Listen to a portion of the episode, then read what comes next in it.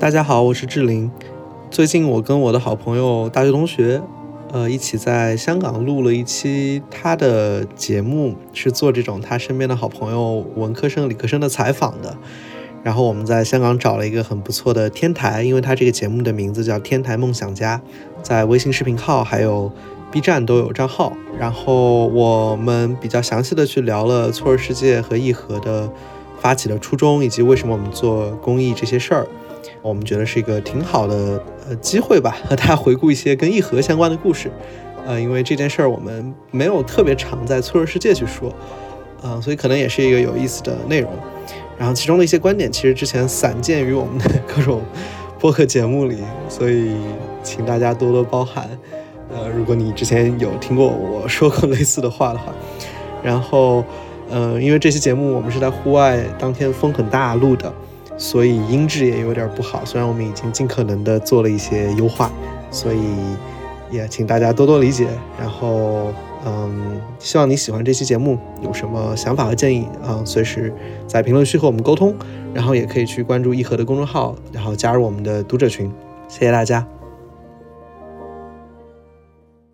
然后我们这一期的天才梦想家呢，也是想要跟呃志林的播客做一个这个联合发布吧。他的播客叫做脆弱世界，脆弱世界。然后我们可以互相关注一下。可以。呃，好，那我们。从什么时候开始聊呢？我想知道为什么大学的时候你选择了创业，当时怎么开始的你这条路？呃，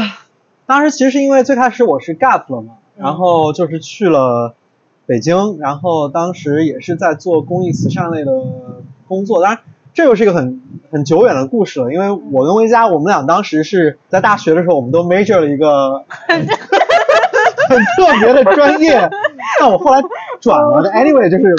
对啊，我们当时那个专业叫 China Studies，然后我们俩其实是同专业的，而且我们那一届好像只有我们两个。对，我们当时是同专业，其实那个就有点像，就对什么当代中国研究啊，什么政治学、社会学什么乱七八糟、经济学融在一块儿的一个一个专业。化学科，化学科，对对对对，很很很很先进的表达。嗯嗯，所以对，但那会儿呢，就反正我我我自己的兴趣其实也主要就是反正对当代中国社会的各种社会问题啊，然后怎么。呃，我们在其中能发挥什么样的作用，就很感兴趣吧。所以当时我在大三结束就去去做了一个 gap year，就是在北京的一家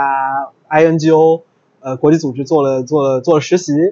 啊，然后当然在那段时间就感觉还是非常呃有有很多收获啊，因为也第一次也是比较正式的去一家国际机构去去工作嘛，当然也应该也可以说了，我在盖茨基金会，然后也做了一些就是什么倡导啊，跟公共卫生整个那一块会比较相关，然后嗯。我自己为什么后来要选择创业呢？呃，我觉得核心原因是因为我也是在大学那会儿吧，就接触了这样的一些理念。什么意思呢？就是我们如果要做公益，就不应该仅仅考虑我们自己做的开不开心，或者是有没有替你的 donor 完成任务，而是应该思考我们最后做的这件事儿对受助者实际产生了什么样的影响。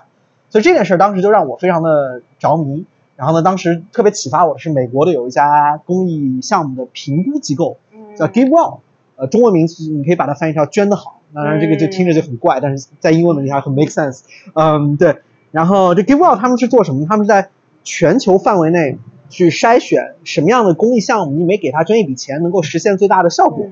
然后他们就发现，在非洲去给孩子们捐那种防疟疾的蚊帐，是你能够实现的最有效的利用你的捐赠的方式。然后大概是你每五千美元就能通过捐蚊帐去避免一个孩子死亡。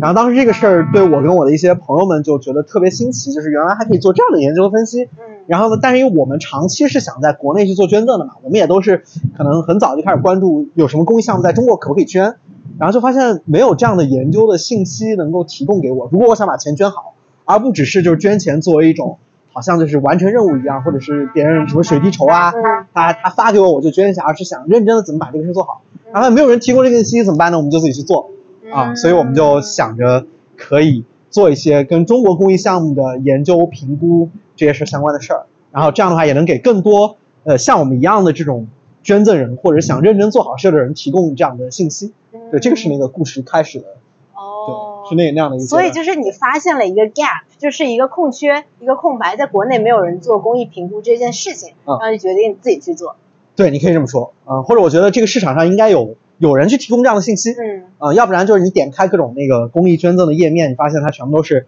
呃，很感人的图片，嗯，啊，然后那种好像很很很打动捐赠者的那种小故事，嗯，但没有人告诉你，你这笔钱究竟给他带来了什么样的影响，嗯，啊，因为你你也是做这种 assessment 啊，什么影响力评估嘛，你很懂这些，就是其实我们想有好心去办好事儿，其实中间还有很长的距离嘛。所以我们就觉得，那既然没人做，就自己做了，对，大概是这样。现在还是你们是国内唯一的一家做慈善效益评估的机构吗？呃，你可以这么可以这么说。如果因为国内有很多这样的公益机构的评估方，他们是做什么呢？他们是去呃做这种购买服务，比如说公益组织结项，其实这个很常见了。比如说资方都会要求他们提供这样的一个结项的评估报告，那所以就会有些机构去做这种结项的评估啊，就是他付一笔钱，他们就帮他做这评估，是这样的。但我们的逻辑是什么呢？是，呃，我们不会接受任何一个公益组织买我们的评估服务，而是我们主动依照自己的一套视觉观和逻辑去筛选我们认为好的这个议题的领域，然后他们在做什么样的项目，然后有哪些好的组织，然后我们会主动去联系那些我们觉得比较好的组织，然后去看他们到底好不好，然后所以其实完全是一个第三方的独立的研究和评估的这样的一个流程和逻辑。如果在这个意义上，那我们确实是唯一一个做这件事儿。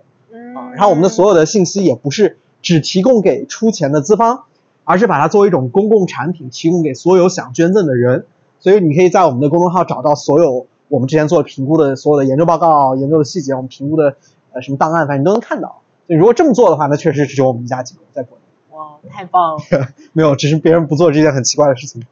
没有，我觉得其实听上去是一件非常必要的事情。然后你把一个。你在国外看到一个很好的模式带到了国内来，然后我觉得你也扮演了一个非常好的这个先驱的作用。但是我想问，就是从你的个人层面来讲，你现在说了这么多，我觉得听上去都很好，听上去都感觉很顺利。但是，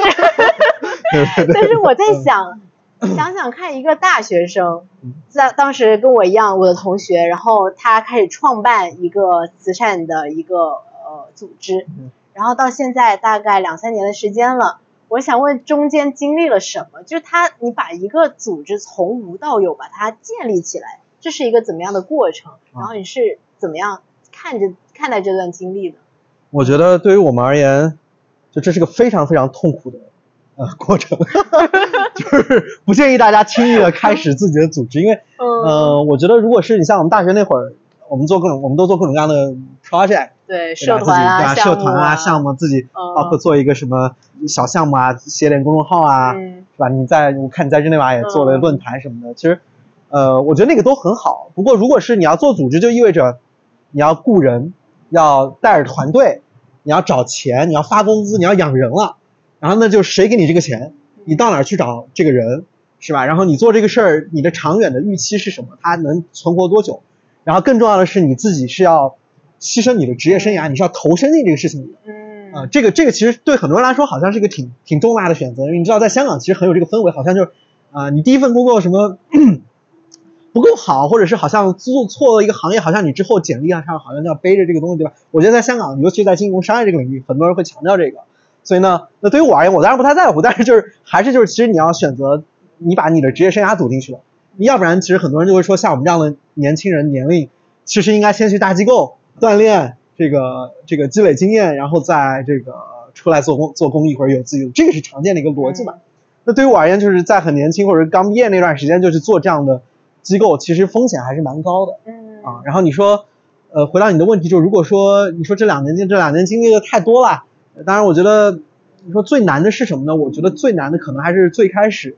你决定要不要做这个事儿，我觉得这是第一个最难的，因为第一步我我说了嘛，我刚刚说了好多那样的困难。其实大部分人就就不会再继续了。我觉得对我而言，我当时也是，但因为我当时有 co-founder，我另外一个合伙人，他是那种很冲的、很猛的，然后就他属于想到什么就做什么，所以他瞬间就把这个事做起来了。然后我就当时我我我我我我就属于被他拉着，我觉得也很好，我就参与进来。所以你说实话，你你问我当时有没有这个勇气，我可能还会犹豫一下。但你身边有一个人跟你一起，你就会觉得好像有一些力量。所以，呃，我会建议大家，如果要做，你至少得找到另外一个跟你想法很类似，同时也有一样的理念和愿景的人，这个可能很重要。然后后面呢？其实你你一旦把它推出去，你就发现你自己就赶鸭子上架，你一下子好像那个那个事情就跑起来，就得你就会花非常多，就像创业一样，你花非常多的精力在那个里面，然后就一直一直跑。然后后面有很多困难，我觉得可以我们之后再说。但我觉得，对，第一步就是你你要下定这个决心找做，然后有一个重要的伙伴跟你一起，这个特别重要。嗯。我觉得这个第一步的这个勇气确实是非常重要。那这个可能就要回到我们的一个核心的问题，就是你的梦想是什么？哇，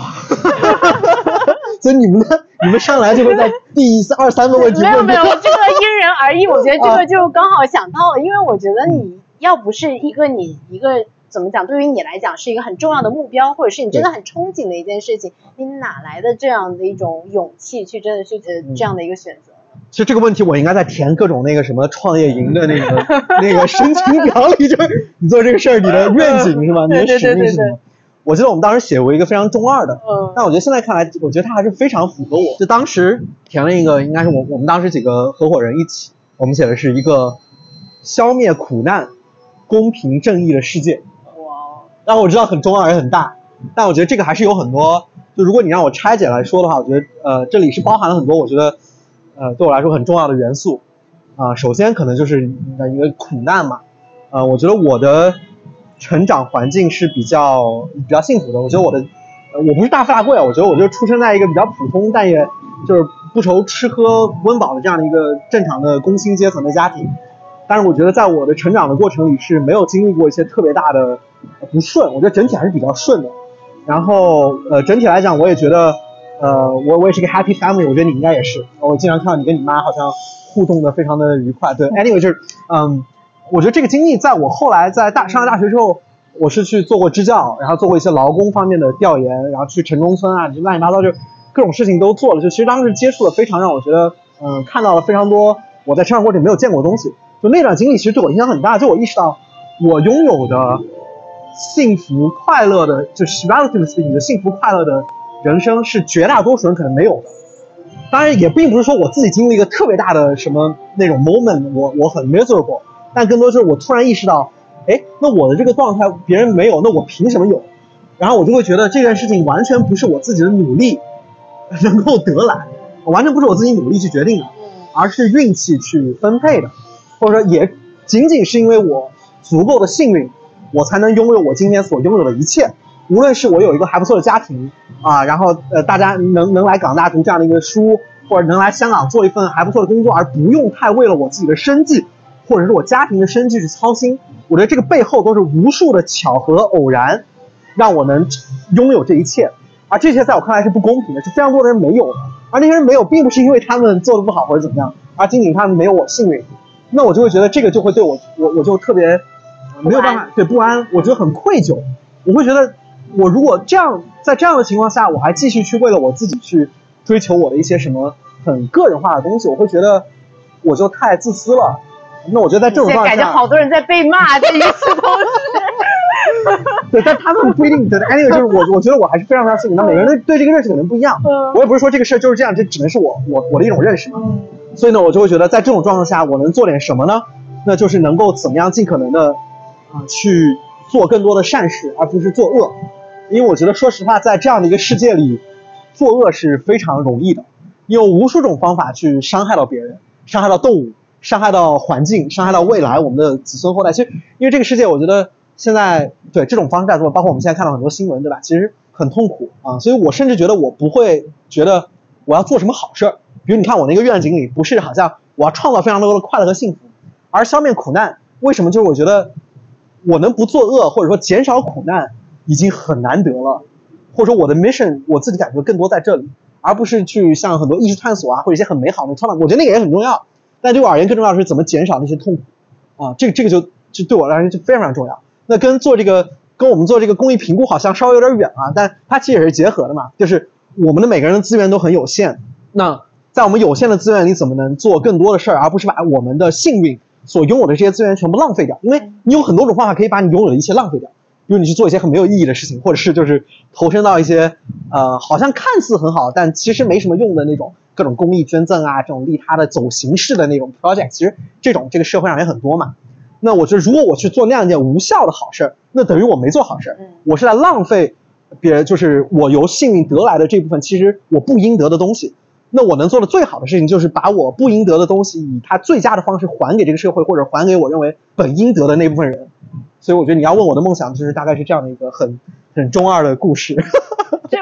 我觉得他很他很根本。我觉得它其实触及到很多很多人的灵魂。OK，其实大多数人我觉得都会有这样的一个意识，不管你是觉得自己是属于那种 underprivileged 那边也好，或者你觉得自己是那个所谓的 privileged 的那边也好，你可能都会对这个世界的不平衡或多或少的有一些感受。但其实我想问你一个问题，嗯就是。要是像很多可能跟你同样有大概这样的意识，觉得说自己的人生应该奉献在让这个世界更加美好，或者说把自己的幸运也多分给那些不幸的人一点点的那些人，但他们其实生活中他们还是在出于各种各样的原因，他只能够走在他原本的那条道路上。比如说他有一份工要打，比如说他要去 满足他家人、他社会对他的期望，或者说他已经开始了。呃，另外的一条路跟你在做的事情是完全不一样的。然后，但是他每天可能就觉得自己的生命被浪费了，觉得自己做的事情好像不太有意义。那你对这些人会说什么？他们做什么事情能够让他们好受一点？呃，如果是一个，如果是我，我要 on behalf of 一和，我要是为我的组织说话，那有一件很简单的事情，就是大家可以通过捐赠来让自己好受一点。我不知道你是不是要要抛砖引玉，让我说出这句话。对，但不好意思，我就先抓住了这个机会。对，呃，当然我我也可以给一个其实挺呃挺震撼的数据，当然我可能记得不清楚了，但因为呃如果你好像你的年收入如果在三十万人民币以上，你就已经是全世界最富有的百分之一的人了。然后你在国内，我印象里好像你的月收入在一万五以上，你就是全中国所有收入最高的前百分之一。啊，我想说这一点是什么呢？就是。我们总觉得自己不够富有，或者说总觉得有比我们更富有的人应当去承担那部分责任，但实际是我们可能非常受限于自己对一个我们的那个周围的圈子会有 selection bias。其实我们不知道全景是什么样。如果你真的去看这个收入数据，其实呃，我们普通人，我们这个圈子里很多普通人其实已经是大富豪了，某种意义上。但我不是说所有人都应该去捐很多，但是就是其实我我们一直在议和，我会说一件事，我们应该把捐赠当成一种生活方式。就我觉得捐赠应该是你不一定要捐很多，但是当我们开始持续的思考捐赠，并且你 actually 奉献自己的一些资源去做一件事情的时候，你会感觉到更好。嗯啊，就是你你不会总觉得在 power of giving，有 the power of giving，然后这种 warm glowing 的那种感觉其实会很好。对，当然这个这个扯远了。就如果说我真的要给什么建议，首先我觉得我不能给什么建议。为什么我这么说呢？就因为就是伦理学，就因为我我后来就是有段时间就对伦理学很感兴趣。然后我刚刚说的一些什么公平啊这些，其实。也是跟那个政治哲学、伦理学这里很多话题都相关嘛。然后这个里面有一个概念叫 moral luck，道德运气是什么意思呢？就是我们好像，比如说，好像有些人做了更道德的事情，比如他在捐赠，或者他在做好事儿，然后他好像就比其他拥有同等条件的不再做好事的人要更道德了。但实际上很多时候他并不是自己主动那个做了那个选择，只是因为他更有这样的条件，或者是因机缘巧合把他 push 到了那样的一个情境里。所以他就算选择了做好事儿，或者选择成为更道德的人，也不完全是他自己决定的，而是有很多运气的成分在里面。嗯，我举个最简单的例子，就是你不也吃素嘛？我也吃素。那我们知道有很多工人阶级，或者说就是呃打工者，他们很难吃素啊，就是因为呃素食很贵，要纯素食，然后吃肉的话才更有力气去做一些体力活。那我们可以因为我们吃素而去说这些吃肉人不道德吗？其实是不可以的，因为我们比他们更有条件去做这样一个看似更 moral 的选择。也只是因为我更我们更幸运而已，所以在这个条件就是我说，就算我好像被 push 到了一个在做什么有益的事情，但我觉得我不能，我不会因为这件事去苛责任何不能这么做的人。就像你说的，大家的情景非常不一样，我也只是更幸运罢了。所以我没什么，没什么真的特别好的建议。如果有一点点的话，我觉得还是勇气。就是，呃，我觉得勇气是一个现在在现代社会被非常嗯 under underestimate undervalue 的一个品质。就因为我们不会觉得一个人很有勇气，好像觉得他好像很稳，我们只会我们非常的慕强，非常的觉得 I Q 好像很重要，他很聪明，然后他学习成绩很好，他履历光鲜，好像是这个社会一个很 standardized 对一个人评价的标准。但我在做这个事情，我自己不是一个很有勇气的人。但我觉得在我的组织里，我见到或者说在我真正开始做这件事情之后，我见到了很多同行，我觉得他们比我更有勇气。但我后来意识到，更有勇气的人，他往往他能把一些事情做出来，并不是因为他的能力真的比我们要强很多。或者是他好像发了什么很大的一个愿，只是因为他 brave enough to move the first first step forward，我觉得这个特别重要，所以所以还是我觉得就就 echo 我们最开始说，我觉得勇气，嗯，可能是我觉得就超过那个社会规训给你的那条道路的那一点点勇气，我觉得是我们要去抓住，或者说我自己希望一直去抓住的一件东西。嗯，我觉得你这个说的真的特别好。然后我们 天才梦想家其实有一句口号吧，就是希望你在别人的道路上也能找到你自己再出发的勇气。嗯，就是可能有的时候我们自己觉得自己身困在一个陷阱里，或者是你总是对自己的现状不满意，但是你可以，也许啊，通过我们今天听到志玲的故事，你就会知道，哦，志玲。有这个勇气去做了，有可能我也可以，因为其实你跟你也是我们身边的人，就是我你没有，我不比大家任何人优秀到哪里去，或者不一样。优秀，但是有什么不一样？但是你最优秀的点就在于你有这个勇气。谢谢。如果可以这样说的话，嗯，好，那我其实还想问一下，就是你这两年你的这种把。梦想完美的融合到你自己生活中，我觉得是在我看来啊，是其实挺让人羡慕的一种状态。因为很多人可能想自己做的东西跟自己喜欢的东西不一样，但是你是你可以描述一下你的生活状态吗？就是你这个工作生活之间的界限在哪？然后你是怎么样把它们融合在一起的？对，其实我毕业之后也有一段很长的时间在思考，要不要我去做一个全职工作的同时。再去把一盒当一个 part-time project，其实这个是我想了蛮久的一个问题。嗯，当时其实我我我我我差点就要去这么做了，因为我觉得，你看我我身边有很多朋友跟我说，就是你不要 all in，你要 all in 了，你很容易 frustrated，然后你很快就 burn out，然后你就不做了。这个其实也是，呃，我觉得也可能应该应该跟大家说，就我觉得我身边也有挺多人会出现这样一个状况，就一下子就不可持续，就你一下全进去就很容易 burn out。所以我觉得这也是一个考虑的因素，我觉得确实是这样。那那这这这种方式的好处就是，你因为没有把你自己的职业、你的收入、你的生活全部跟这件事情绑定，那你就有更多的自由和灵活的程度，把它把它一直持续玩下去，而不是当成这个事儿来做。其实我觉得这种状态也挺好，说实话。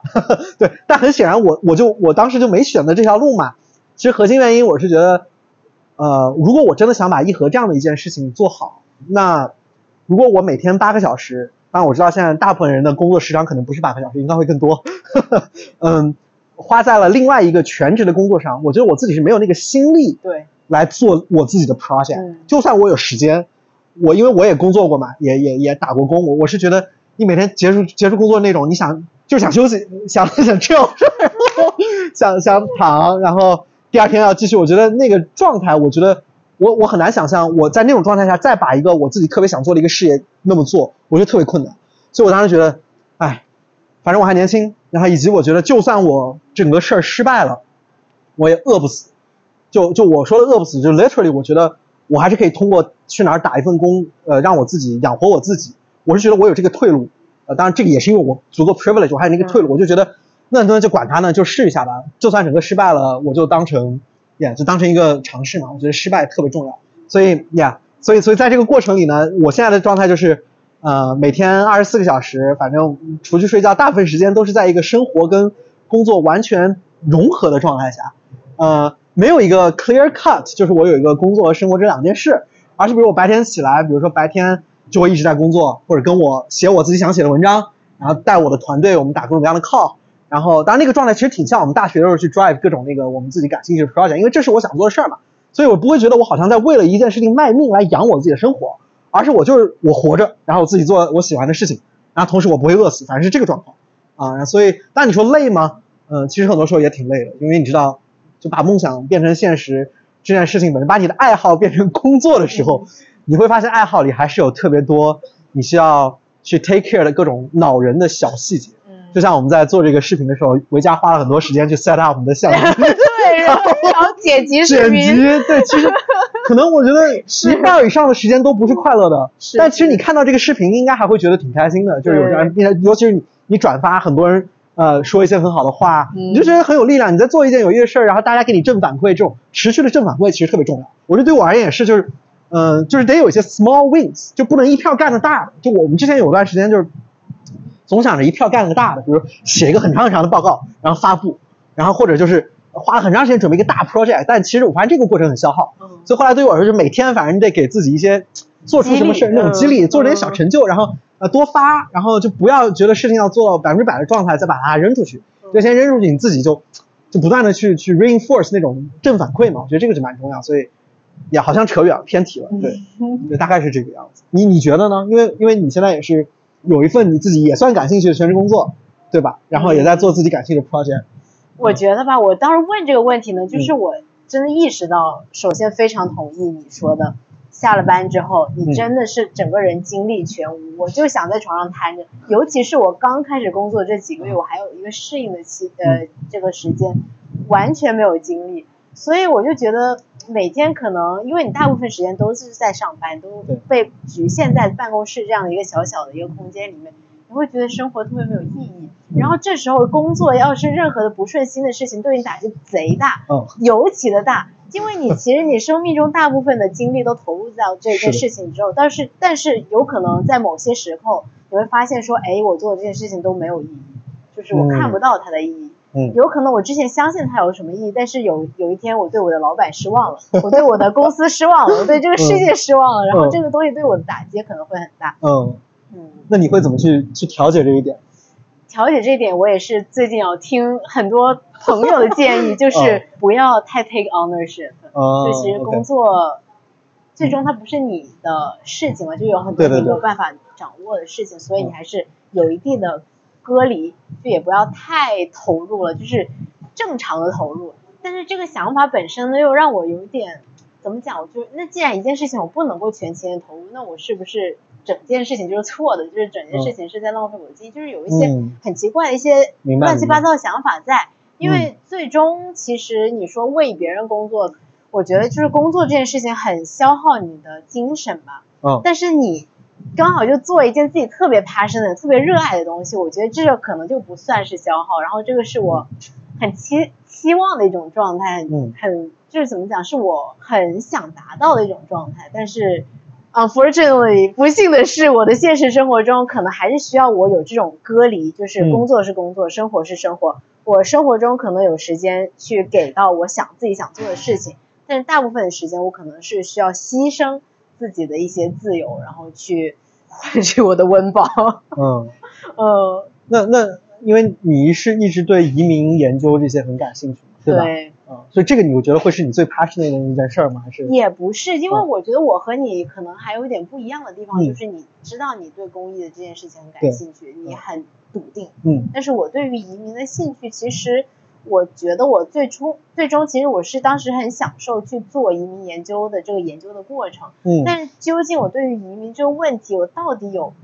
一个非常具体的一个感兴趣的点，其实也没有，因为当时也在。呃，纠结要不要读博这件事情，因为我后面还是决定放弃，就是觉得说我没有对他一种使命感，我没有对一个很具体的问题我一定要解决，我没有的这种冲动，所以我觉得我还没有很确定的找到自己的方向，我还在探索当中，所以可能就会选择，嗯，就是先工作，先看一下有什么机会这样。嗯，我觉得这个特别好，因为我觉得大部分人，我觉得去找到自己的那个 calling，包括我自己，我觉得都。都还需要蛮久，但是我可能足够幸运，我更早意识到。但我觉得，对我觉得大部分时候在这个时候先就更多去看一看各种事情做一做，在一个自己觉得还 OK 的议题上去能接触很多。反正我觉得你大概肯定也有一个模糊的方向嘛，肯定在这里做很多探索。我觉得现在是特别必要，也也特别好。我觉得 open minded，我觉得我就有点就不 close，你知道吗？就我觉得你这样就很有效，就感觉你没有在浪费时间。我的话，我可能就以我为代表的一批人，就经常会觉得自己在浪费时间，不知道自己在干嘛。然后，但是我现在也就怎么讲，我会心态更放平一点，我会告诉自己说，你是在探索这个世界。我觉得就是我每天都在了解很多我之前不知道的东西，我觉得这个就很好。其实我觉得这点蛮好。我我不是要恭维你啊，或者说什么，我是认真的觉得，因为有一种可能，会不会比如说像我这样的人，到了十年之后，比如我们三十多、四十岁那种状态啊，我突然发现我的那个 passion 不是我真的就有一种可能，就我 value drifted，你知道吗？然后你发现。那反而就是，可能我前面就做了这么多，又又不是特别好，所以我是觉得有这样的风险存在，我也会去思考这个问题。你比如说我做公益，一个很很现实的问题，就是在国内的这个公益环境不太友好，不是特别适合你去创业，或者你想真的做一些很有影响力的事情。比如说，我觉得我们都希望有影响力嘛，就无论是在一个政策的岗位上，或者是在一个 decision maker，在一个大企业或 whatever。就你能够去真的让你的一些去去有这个影响力的杠杆去追求自己想做的事情，那我明显面临的一个问题就是，中国的公益圈是一个非常非常非常小，然后呃，就算他做的再大，比如说现在中国一年公益圈也就两千两百亿人民币的捐赠总额，你还要剔除掉很多那种什么物资的捐赠啊，给母校的捐款啊，乱七八糟，你剔掉之后，其实整个盘子是很小的。所以说，我就算撬动了所有的捐赠去做一件事儿，这个跟比如说政府的 spending 啊，或者是跟企业的那种影响力也差得很远。所以我是能看到，在公益这个圈子里，我是有一个很明显的天花板存在的。嗯。那我甚至在这样的环境里，我都没有想好我要怎么去面对这样的天花板。所以我也不是说就是我我找到了好像就很好，其实因为我觉得这个是你你你永远不能说好像就找到，就其实一直在变。我自己也其实也一直在想这件事儿怎么办。对，其实这个也关系到，就是我刚开始介绍你说你是这个中国青年公益圈的领头羊，算不上，算不上。对，因为你我们刚刚呃拍视频之前，我们还在聊说，其实现在在做这些事情，就是青年创业、青年做公益创业的人越来越少了。对，你觉得为什么会有这样的现象？就我觉得，首先也是大环境，呃，大环境不是特别好的时候，公益就会变得更不好，这也是一个我们。就之前碰到的一个情况，比如说投资公司或者一些企业，他想做捐赠，来找我们问一些建议。那如果市场表现不好，股市投资表现不好，谁管捐赠啊？就是我觉得，当然这也是我觉得很现实也很正常。这个现代社会运行的逻辑就是，呃，资本利润钱肯定还是决定大部分事情的总方向嘛。那捐赠它只是一个 on top of 就是自己那一块之外的一个更高或者说更特殊的小需求。啊，那我觉得如果大环境不好，那工艺这个只会更差，或者说水温会比那个要更高，让让人不适。所以我觉得过去几年这个肯定是一个很大的影响。嗯。然后第二个呢，我自己也觉得，也确实是因为我们我们这种暂时在社会上没什么资源，也没有什么 social capital network，就是你说你让我跟一个三四十岁出来创业的，有很多经验、有钱，给他随便找两个企业家朋友都能给他捐笔钱做事儿的人，我就没有这样的朋友。我跟团队其实有经常会说。是不是再过二十年，我做的事儿会容易很多？我想要钱，我的朋友们个个这个都 对吧？我们香港的朋友们呢个个都是盆满钵满啊。然后这个对吧，在一些重要的岗位上 啊，因为因为很多大部分的那个基金会或者说去去走公益这条路人都是这样的人出来，这也是一个社会的迷思嘛，就是做公益是你赚了钱之后再来做公益。嗯。那对于年轻人来说，这个现这个问题就很现实。你要自己做公益，你的钱从哪来呢？你身边没有这样的朋友。然后你要去，然后另外在国内一个很重要一点就是，我们想做公益组织，你要去走这种各种法务、财务的流程，你要注册，然后这些其实背后有非常多很复杂的合规的细节和你要去思考怎么把这个事儿给给 figure out 的各种，就就可麻烦了。那我觉得对于年轻人来说其实很不友好，就是想在这，当然可能其他国家也一样，就这不就不是一个。年轻人去玩的游戏，对，嗯，所以我就不知道，你就把我也说迷糊了。我为什么要玩这个游戏？反正就是这个 挺难的。然后当然，可能前几年是有一波那个，嗯，就是浪潮，嗯，就很多留学生啊回来做公益，因为这个在可能在美国、在英国还行，因为就是公益的那个职业化的程度更高，它是可以做一个 career 去去去追求的嘛。但在国内的一个问题就是，公益的职业化的发展路径是很狭隘的，就是比如说工资很低。就一个优秀的毕业生看到公益组织工资，几乎是没有办法想去做的。然后第二个很重要的就是，职业晋升的轨道是非常，呃渺茫的，就是你不知道自己有一个怎么样能够往上走的逻辑，因为你发现走走走，你这钱也没走多高，然后的这个开头也做不了什么更大的事情，所以年轻人很难把它当成一个职业，一下子就投身进去，啊，所以就算我自己现在在苦歪歪的做公益，我也绝对不会给一个别人就说啊，你毕业就来做公益吧，我是希望大家离这条路。远一点，虽然这么说不好，但是但是很多时候现在情况就是这样，就极其艰难。所以那是那是什么让你坚持下来了？或者是我换一个问法，我我想让你让给我们分享一下你的这个 success factor 在哪里？你到底为什么能够坚持下来？就 success factor 就还是有很多天时地利人和的因素。嗯，比如说之前我们可能在一些 INGO 有一些网络啊，一些人脉可能会给一些帮助。然后可能我们团队里之前有一些很有资源的小伙伴，能够在最开始就给我们拉来一些资源。我觉得这个我不能去否认，这跟我们的努力没什么关系。就是最开始那个资源的设置其实蛮重要的。对，当然我自己没什么资源，但我团队里有这些呢，我觉得当时就还 OK，我可以贡献我自己一些一些一些其他方面的能力。所以这个这个起点在哪儿，就肯定还是很重要。当然第二个就是说，我为什么坚持下来，或者说甚至我觉得坚持本身可能就是一个 success factor。嗯，就我觉得这一点，我最近我就能认识更多。嗯，就很多时候，很多时候过早的死了，也是因为你没坚持下来。你可能坚持一段时间，这个事儿就更有起色了。但我觉得对于我我们这样的就更年轻的，很希望在这个社会里去证明自己的年轻人而言，一件事不会尽快出成果，要等待很长时间是不可接受的，或者很多时候我们没有那种 resilience 去接受暂时的失败落寞啊，任性去去接受你暂时不会成功，或者你这个事情要等，你要有耐心啊。所以我是觉得，包括我也反思我自己，我们组织其实过去几年有很多时候也进入过这种状态。就是比如我们想测一个策略，我们想走一条路，然后发现走了大概比如走半年、走三个月，我们就觉得我去怎么还没什么反应啊？我们就找各种捐赠人、找基金会，怎么不理我们啊？我们很快就会受挫，觉得哎，那是不是我们的路错了？但很多时候可能就是你没有坚持那条路往后走，而是总想着去很快出成绩，然后什么都想做。嗯啊，我觉得如果从坚持到过渡到第二第二个很重要的。对我这样的小组织也没什么资源，没什么太多的精力的，就是要放弃觉得自己什么都能做，什么都可以去一试的这样的心态。嗯啊，就你不会 prioritize，你觉得各种方向都不错啊，都值得一冲嘛，就扎进去就完了嘛。但后来我发现，人需要承认的，必须承认自己的无能和精力都是有限的。嗯，你任何选择一件事儿，就你放弃其他所有的机会。嗯，那我觉得我的建议，反正我现在给我们团队也是，当然我们现在也没有做的很好，就是只能说我现在。我发现是想清楚自己不做什么，可能比你想清楚自己要做什么更重要。嗯，就你先把不做的清楚的规划出来，因为我觉得对于我们来说，放弃做一件事是难的。对，因为你总觉得什么都想要，又要。对，而且我们年轻总觉得，哎，做这个之后这不也挺好吗？嗯。但我发现，包括作为组织来说也是这样，就是你总觉得哇，那也挺好啊。但是我觉得在早期就是得清晰的把一些事情 undo 是什么，一定要坚持，就专注一到两个你。真正擅长，然后有机会，然后你要有耐心的往里去走，而不是什么都想做，然后不如 prioritize 还什么都行。我觉得这个可能，我觉得你给我们很重要的人生的一课哎！我的天呐，就我其实呀，我今天其实才刷到一张图，就是哪次你自己滔滔不绝之后，不是悔恨万分？你知道吗？就我是特别怕给建议的，因为首先我完全不成功，我也不是什么创业者，很成功，我真的只是刚刚把自己组织撑下来两三年，未来还一片迷茫，这个一定要把我剪进去，就是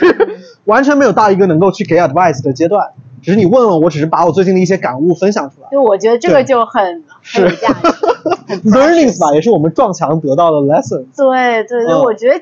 如果你。不能够给 advice，至少给很多人，包括我，尤其是给到我的一些 reassurance。就其实我们在经历很多自己人生的选择啊，或者是事业上的一些事情啊，或者是家庭上的一些事情，哪件事情其实我觉得可能都相通的。对，都都有一点这种感觉，就是能沉下出心来，能够坚持下去，能够 prioritize，能够想明白要做什么，不做什么。我觉得其实是不不说是是建议吧，就是一种就是怎么讲，让你吃颗定心丸，就是你做的事情，你也其我我在想的事情，你也在经历，是这个意思。嗯，其实我还想问你一个问题，就是你觉得你现在经历的最大的挑战是什么？然后你觉得你的这个组织的下一步你是怎么样去设想它的？包括你人生的下一步吧，就我们回到你这个个人层面。嗯，我觉得我说的悲观一点。就我这个组织能继续活下去，我举个例子，三年之后我还做同样的事儿，我觉得这就是我最大的成功，啊，听起来好像很简单，但我觉得蛮难的。就是他如果我三年还做同样的事，意味着我自己这个组织活下来了，我还有继续的 funding 让他继续做他该做的事儿，同时我自己没有 burn out 或者就完全受不了了想走了，并且调整好了心态面对继续去面对这个时代，在这样的一个时代，一个青年做公益创业的 这样的一个就就是你挑了一个最难的模式去做。如果我没被锤死，还在垂死挣扎，那我觉得就是我的成功。就消极一点说是这样啊，然后如果积极一点说，对于一盒而言，嗯，这也可以打个广告，就是我觉得我们过去，呃，是有点以自我为中心，就是我们想告诉大家要捐给什么样的好项目，然后我们应该去有什么样一种方式去面对捐赠和公益这个事儿，呃，但是我们其实没有很好的找到自己的一个闭环，这也回到就是。我之前刚刚跟你分享的就是我们撞过的墙嘛，我们组织当时遇到了一个很大的困难，就是我们既想去影响大额捐赠人的捐赠，又想去影响小额捐赠人的捐赠，但这两件事情的策略是完全不一样的。大额捐赠人，你需要去了解他们的需求，他们的这种，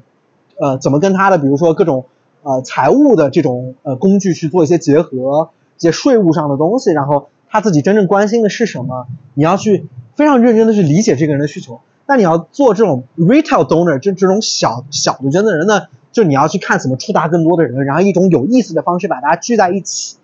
其实我们当时两边都想做，然后就发现两边做的都不是很好。然后，然后我我现在或者我们组织未来的一个很明确的计划，就是我们不会再尝试非常主动去影响那些大额捐赠人，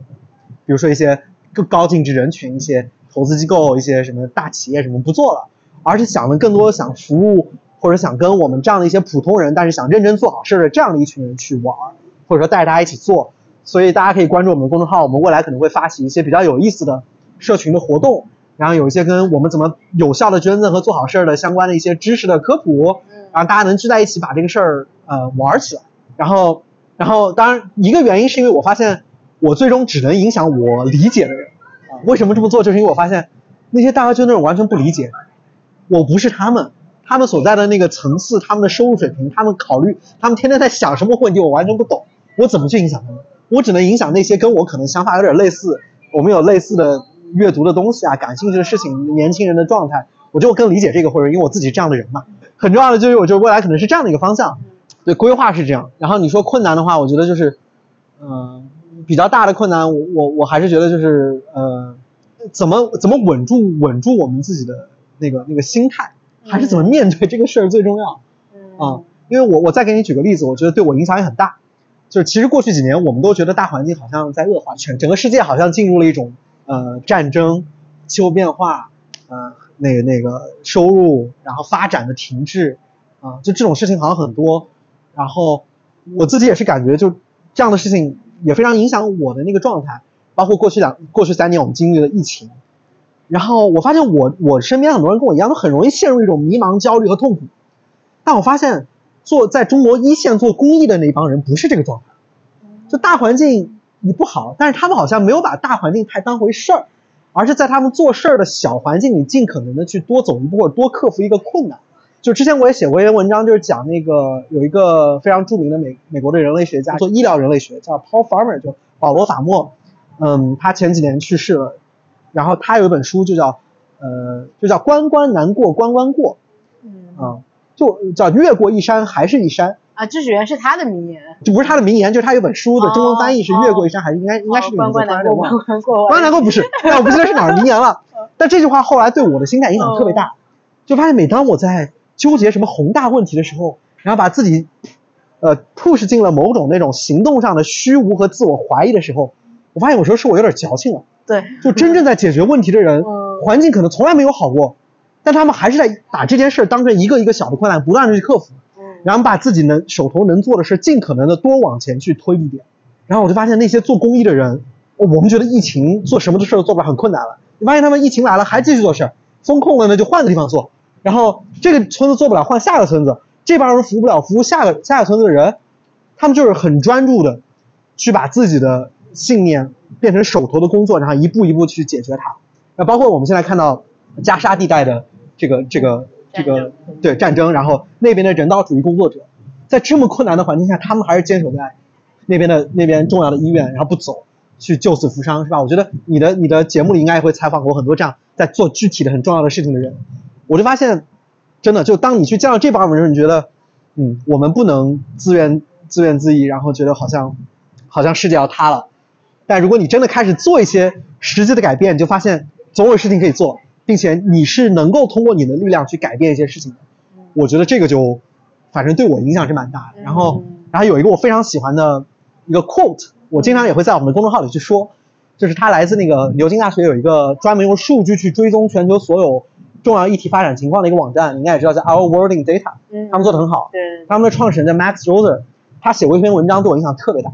嗯，叫 Our World is awful，and，Our World is great。Our world could be much better。他说，我们大部分人只相信这三个结论中的一个，就是现在太糟糕了，现在特别棒，或者是呃未来可更好。但实际这个世界的情况就是这三个结论同时成立，嗯，就是过去的呃，就现在这个世界还很糟糕。他当时用的那个案例是那个全球五岁以下儿童的死亡率，比如跟一百年前比，呃，对，就今天现在五岁以下儿童死亡率还是很高，每年还是有几百万的五岁以下的儿童因为可避免的原因死去。但是如果你去这个这个导向的结论就就是 Our world is awful。但如果你看过去，呃，但如果你看过去这个跟一百年过去比，就我们家这世界已经很棒了，我们可能已经降低了百分之九十的五岁儿童的死亡率，这个是巨大的进步。但是为什么我 Our world could be much better？就如果你拿非洲撒哈拉以南的非洲的儿童的死亡率和欧盟地区的死亡率比，还是有巨大的差距。如果实现这一点，每年可能能再继续避免百分之九十几百万的儿童因为可避免的原因死去。对。所以我就觉得这个这个是后来对我影响特别大，就是我就意识到了，现在的新闻业很容易让我们相信 our world is awful 太糟糕了，然后有很多不经审视的乐观主义就觉得 什么都挺好，跟我没关系。嗯。然后然后 much better 我觉得是很重要的，就是我们要相信通过我们的努力未来可以更好。然后就带着这样的三种结论，我觉得对，就对我的工作也很有启发。我觉得真的就再再坚持一段时间吧。对。嗯，挺好的，挺好的。我可能说太多了。Anyway，不，我觉得我就很享受听，然后我的脑子已经不转了，就是没有在想我下一个问题是什么。没关系。嗯，那我想问你最后一个问题，其实我们每期都会问的，就是你觉得对于你来讲，离梦想最近的地方在哪？这这是一个很比较抽象，对吧？就你你怎么去说都可以。我觉得离梦想最近的地方是在你的行动里。嗯，就是，其实我觉得如果有，如果今天听了我们的对话。能有一点点嗯 inspiration 的话，我觉得就是我们还是要相信行动的力量，干就是 干就完了。我觉得我们都有梦想嘛，我觉得大家肯定都有梦想，但是你怎么到梦想那里呢？就是你还是要一步一步走，然后你要先从自己的一个行动开始，而不是就我们总是在想，我们总是在害怕，我们总是在恐惧我们的梦想会不会被别人嘲笑，或者我们。到那里的路有多远？但其实你发现，你可能迈出去一步之后，很多事情自然而然会涌向你。啊，我觉得是这样。吸引力法则。对对，没错。就我觉得有时候，就我们自己要把自己抛向那个那条路上，对，抛向那个行动里，然后你就发现，其实我们的能动性是很强的。对，无论是，嗯，我觉得我相信你在做这档节目的时候，可能也没想那么多就开始做了。但后来发现，就是越做越好，或者有很多朋友可以来聊天，有我们这样的机会去做嘛。啊，包括你，你，你，当然维嘉之前也做了很多很棒的项目，嗯，包括我觉得对于我们而言也都是一样的，就是你要把自己抛入这个世界里，然后用行动去改变它。我觉得这样的话，我觉得就有很多机会了。嗯，对。其实我当时我我跟你这句话很有共鸣的是，我看了呃，好像是《乔布斯传》还是什么。我不记得具体是哪个名人的传记，但是有一句话在我脑海中留下非常深的印象，就是先完成再完美，就是你先追求，你去把一件事情做拿出来，然后你再去慢慢的去改善它。如果你总是在想怎么样把它一开始做的尽善尽美的话，你永远就不会开始，嗯，然后就没有后续的故事。是，所以我觉得很多时候就是就是 fake it until until you make it 嘛，就是你先开始做，你总有办法把它做成的。是的，是。OK，那我们就今天以这个非常积极的这个论调来结束我们今天的 对话。然后欢迎关注志林的呃公益项目，欢迎给他捐钱。如果你对生活感到迷茫的话，然后我们这期我们对话的完整版呢，可以在志林的呃播客播客上听到。好的，那先这样，拜拜，拜拜。